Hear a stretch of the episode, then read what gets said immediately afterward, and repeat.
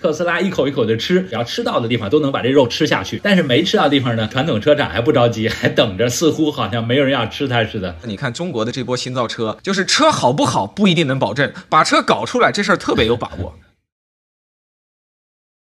那个给观众朋友们稍微介绍一下，玉泉老师呢是这个著名的咨询、科技创新和这个投资大咖。那现在人在这个纽约，我还没去过纽约呢。我希望有一天去纽约能拜访一下玉泉老师。欢迎欢迎欢迎！我我们在这个家专门还弄了一个小茶室，然后这个坐在海边喝茶，所以欢迎你也来。其实我跟玉泉老师是初次见面，我们大概在两天前四十八小时前才加上这个微信。因为玉泉老师呢，虽然看很多的投资和这个科技创新的领域，但我猜现在有一个领域让玉泉老师呢。非常的重视，就是这个智能电动车，这个新能源这个赛道。然后今天我们要探讨的这个主题就是，呃，智能电动车的上半场已经打完了，那么下半场这风到底风向往哪儿刮，是个什么样的情形？那玉泉，我看您是一直待在这个美国，您能先给我们介绍一下美国电动车的上半场现在是一个什么样的状态吗？我们从这边数据来看，特斯拉就一枝独秀，那底特律为什么迟迟不能有效的反击？我先这个抛砖引玉哈，献个丑。那我们的理解呢，就是说这个其实电动车和传统汽车严格来说，真能。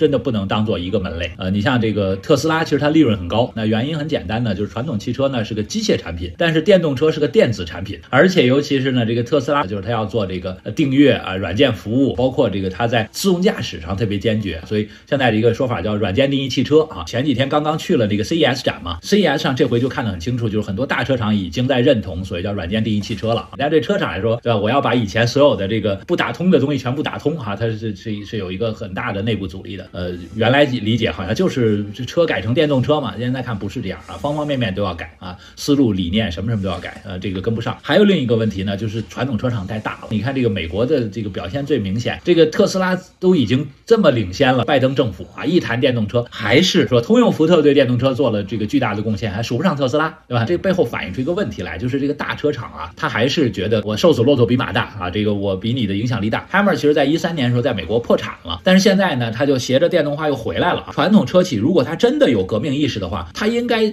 是先拿自己的优秀品牌让它做电动化。但其实它不是，这些呢都是这个车厂都是敝帚自珍。你想，我新品牌去跟特斯拉竞争，哪有优势啊？人家积累这这么多年了，对吧？所以呢，这么多年传统车厂的这个品牌化，尤其是老品牌的电动化。都行动迟缓，这一两年慢慢醒过味儿来了。你看，马斯汤出来了，吉普出来了，包括 F 幺五零。那 F 幺五零是一个很很大的一个一个一个市场，他现在也在做了。但是我们就说他做，他也倒行逆施啊。他觉得我这个皮卡品牌，我能做电动化就已经屈尊了啊。所以呢，前一段不是电动车各个零件都短缺嘛，他连涨两次价。人特斯拉玩命降价呢，您还涨价，对吧？您您到底是有没有竞争意识啊？所以我的感觉是，就是这个传统包袱太重，传统企业呢这个危机感不够，然后呢还是在原没有基础上呢。慢慢延续，这个确实问题很大。我昨天特别巧，我昨天就在跟福特的中国区的一个老朋友交流，他呢是为中国的这个马赫 E 这个电动野马的项目呢工作了四五年了，他现在已经不在福特工作了。我就问他这项目做到现在什么感觉，他就觉得非常的失败。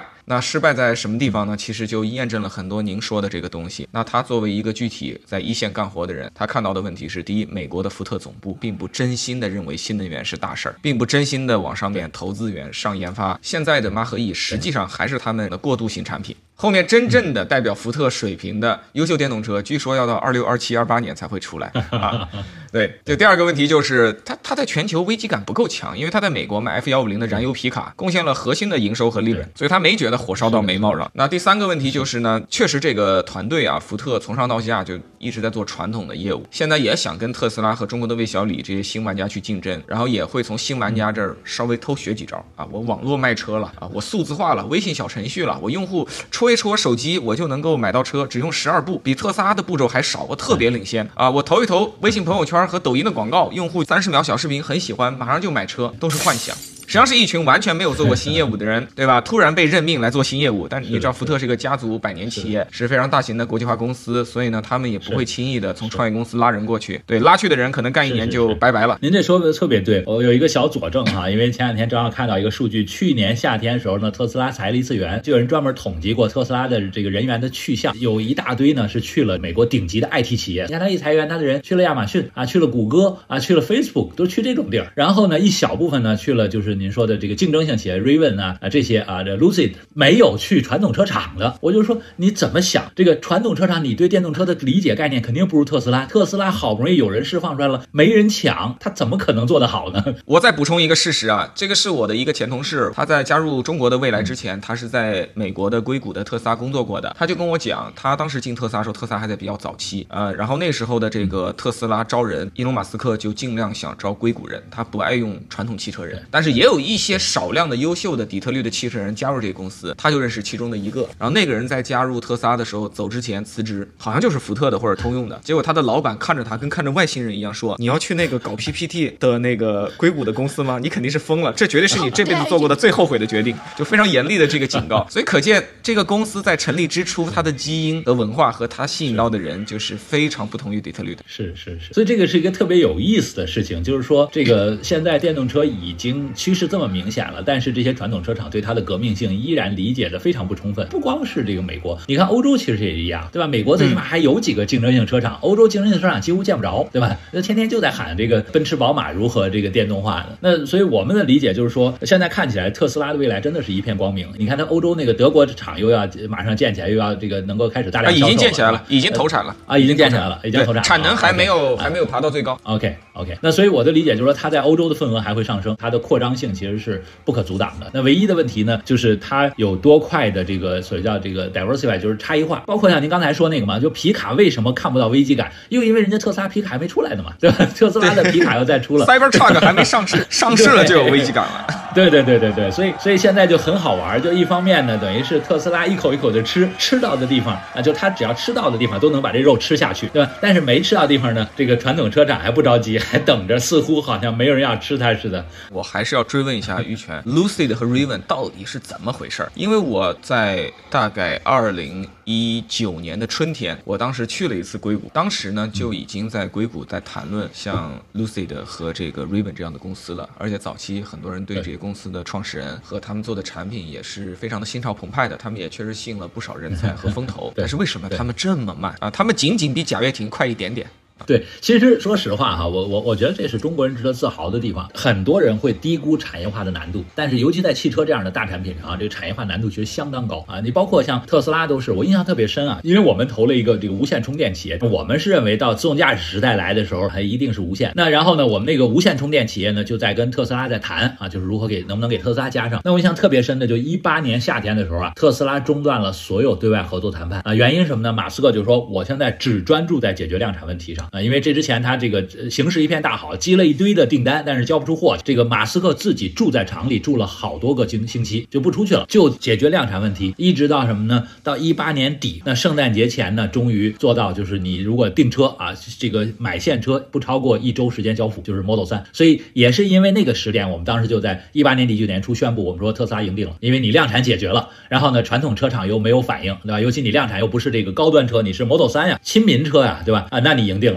当然后来。就一路就股价涨上去了。其实当初特斯拉创业那个时间点，有好几家这个做电动车的公司，但是基本上都没熬过来，太多了。就今天，对，哎，今天 Lucy Motor 他们都是后来的，对吧？当初跟他一批创业那帮全牺牲了，对吧？哎，然后这个特斯拉是唯一十五家在美国，是是是，特斯拉是硕果仅存的，是是是。所以实际上特别难，就是在这个产业化其实特别难。第一呢，特斯拉肯定不帮你，对吧？那传统车厂呢想帮也帮不上，对吧？而且他他也不帮。第二一个又来了，整个产业不在美国，那为什么什么呢？就是中国这个产业链相对完善。尤其是我们说中国这个汽车产业链呢，从一开始呢就是为大车厂配套，所以它就有一定的开放性。你现抓货，现这个从产业链上去聚集所有的这个原材料提供，想传出这辆车来呢，这个难度没有美国那么大。美国你基本上什么事儿都得自己干。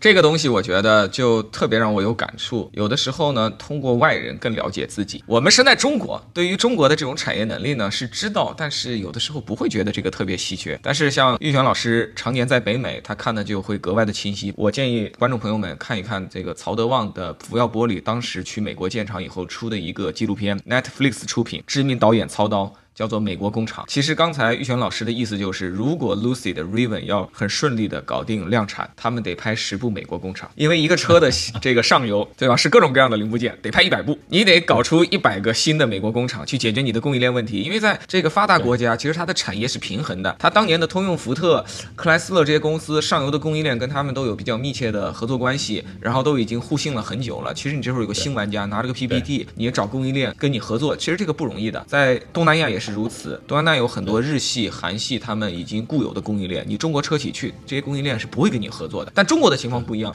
中国的情况有点像是供应链过剩，每一个主机厂。只要你融到了钱，你想要造车，永远有无数的供应链向你张开怀抱。无非是质量啊，交付的能力可能有点参差不齐，但你要传一个车出来没有问题。这就导致了你看中国的这波新造车，就是车好不好不一定能保证，把车搞出来这事儿特别有把握。你看威马，威马车没卖多少，工厂建了三个，对吧？从黄冈到温州，还有一个长三角的某个地方，车型搞个两三款没没有问题。这在中国不是这个障碍。我们在美国做好多年的这个硬科技投资了啊，我跟美国的很多硬科技投资人也有交流，他们都一致认同，就是美国为什么没有硬科技投资这个环境呢？为什么像 Lucy Motor 他们很难？两方面，一方面呢，就是美国没有生态啊，所以呢，这个很多企业呢，它纸上谈兵会，也就是说，我做一个原型，这我会，但是我如何把原型做到量产，他都不知道。我投过一个机器人的项目，所有零件都不是标配，都不是标准件，然后我们给他对接这个量产的时候，就花了大约差不多接近三年的时间才实现量产化，而且是中国人来配合，所以我们就说，中国有一个能力是全球都特别稀缺的，而且尤其在创新生态里特别必要，我们叫做量产化能力。从零到到一的一和从一到一百的一，这两个一其实不是一回事儿。前一个一是就 prototype 是个原型，后一个一是准备好了可以量产的原型，这两回是中间差着好好多人工呢，好多工程师的这个调整修改，包括这个甚至几个月甚至几年的努力呢，是吧原型做到量产化的这个工程师呢，主要在中国，海外没有。那第二个呢，投资也不支持。一方面呢，就投资人不懂硬科技，他也不敢投硬件。我跟很多投资人交流，他自己就说，他说你让我投研发，我懂，但你说让我投一个厂，我就不懂，我也没地儿学去。那他不像中中国，咱们投资建个厂，你自己不懂，你找个这这建厂专家就好了，对吧？你找个这个做做生产的人就好了。美国就没这样人。然后另外一个呢，投研发需要的钱少。为什么这个美国能出一批这个 PPT 造车企业？因为 PPT 造车它需要的钱少啊，对吧？我我每年耗个这个上上亿美金了不得了，对吧？但是你一说要建厂，那这个就不是上亿美金，是十亿都打不住，对吧？所以它这个结构性矛盾特别特别明显。就是碰到硬件的时候，呃，美国真的是解决不了。中国的这产业链的完善程度和们的量产能力啊，尤其是这种开放式的量产能力，真的是世界独步的。其实中美在呃经济的分工上确实是高度互补的。美国有说实在的，这个世界最顶尖的创新人才和一些科技的制高点，所以呢，他们做零到一、做 prototype、做商业创新，它的资本端、技术端、人才端都比较到位。但是到了一到 N 的这个阶段呢，中国的优势非常大。这里边我还想呃讲一个这个小的这个个人经验吧，就是我当年在深圳的时候见我一个家乡的发小，他是一个博士，然后在大疆工作，是做工程师。他当时就跟我说，深圳的这种电子的消费品的产业链强到什么地步呢？如果你上午给到我一个产品的 prototype 的清单，我下午带着你开车把深圳跑一圈，照单抓药，这个这个东西就可以传出来。深圳密密麻麻的布局了上游的各种供应链、各种原材料，然后你随时可以搞定一个 BOM 清单。是您这说的我特别有感觉，因为原来我们呃在美国投完硬件以后呢，这个往深圳带过啊，就是希望借助中国的量产能力嘛。开会的时候，这个请中国的这个 OEM 企业的 CEO 过来，真的就拿着你这个原型啊，现场给你讲，你这原型需要采购什么材料，如果要上量产，大概要怎么去准备，需要多长时间，需要多少钱，哎呦一清二楚啊，真的是这太专业了。在在美国真的是没有这个条件，美国的硬件呢，呃，真的就是这这中间有个鸿沟。